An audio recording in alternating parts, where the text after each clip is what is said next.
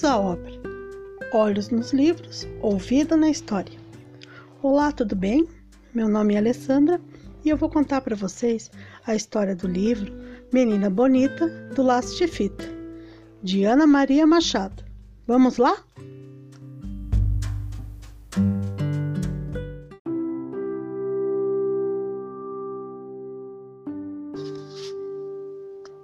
Era uma vez uma menina linda, linda.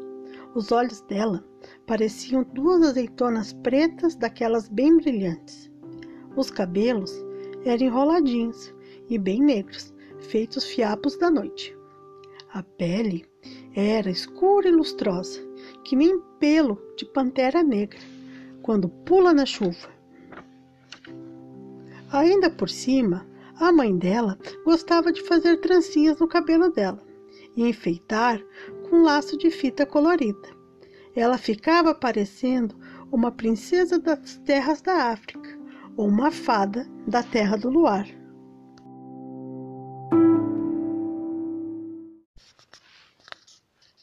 Do lado da casa dela morava um coelho branco, de orelhas cor-de-rosa, olhos vermelhos e focinho nervoso sempre tremelicando. O coelho achava a menina a pessoa mais linda que ele tinha visto em toda a vida.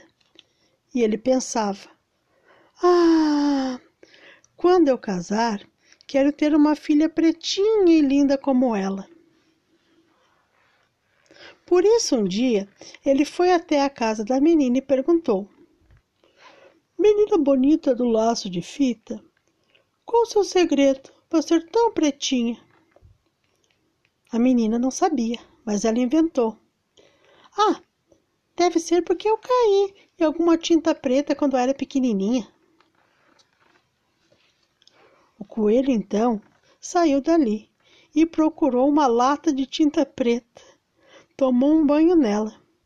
Mas aí logo veio uma chuva fininha, gelada e lavou todo aquele pretume e ele ficou branquinho outra vez.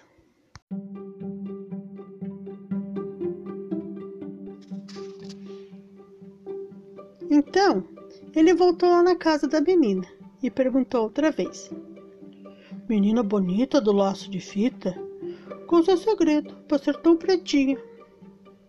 A menina não sabia, mas inventou novamente. Ah, deve ser porque eu tomei muito café quando eu era pequenina coelho saiu dali e tomou tanto café, tanto café, que passou a noite inteira no banheiro.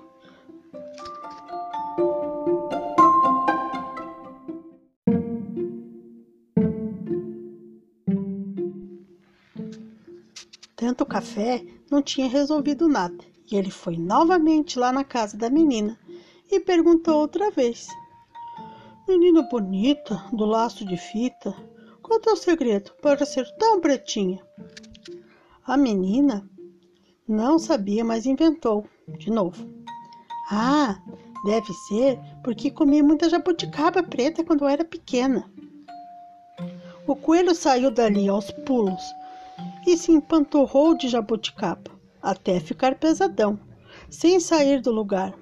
O máximo que ele conseguiu ir foi no banheiro, de tanta jabuticaba, mas nada dele ficar preto.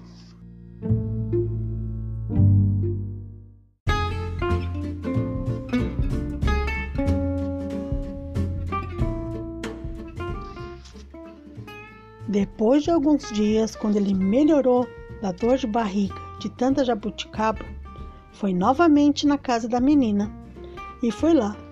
Menina bonita, do laço de fita, qual seu segredo para ser tão pretinha? E a menina já não sabia mais o que inventar. Outra história. Se era de feijoada, não sabia o que dizer. A mãe da menina, que era uma linda mulata, risonha, resolveu se meter e disse: Artes da sua avó, preta, que ela tinha. Aí o coelho, que não era bobinho, viu que a mãe da menina estava falando a verdade.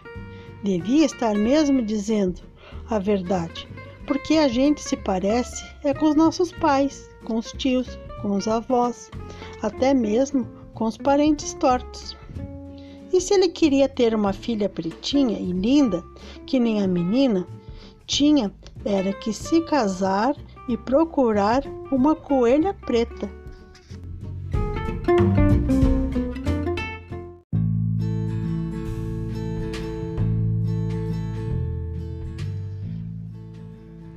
Nem precisou o coelho procurar muito. Logo, logo encontrou uma coelha, pretinha, como a noite, e ele achava ela uma gracinha, e ela também gostou muito daquele coelho branco. Foram se conhecendo, namorando e se casaram. De repente, tiveram sua primeira ninhada de filhotes, que o coelho tanto queria. E coelho, você sabe, sempre tem filhotes demais. Tinha coelho para todos os gostos. Tinha preto, branco, branco com preto, preto com cinza, cinza com branco, branco malhado.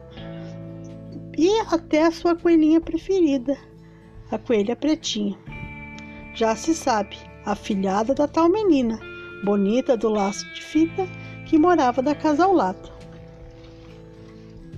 Quando a coelhinha saía de casa com seu laço colorido, sempre encontrava alguém e perguntava: Coelhinha bonita do laço de fita, qual o seu segredo para ser tão pretinha? E a coelhinha sempre respondia: Ah, conselhos da mãe da minha madrinha.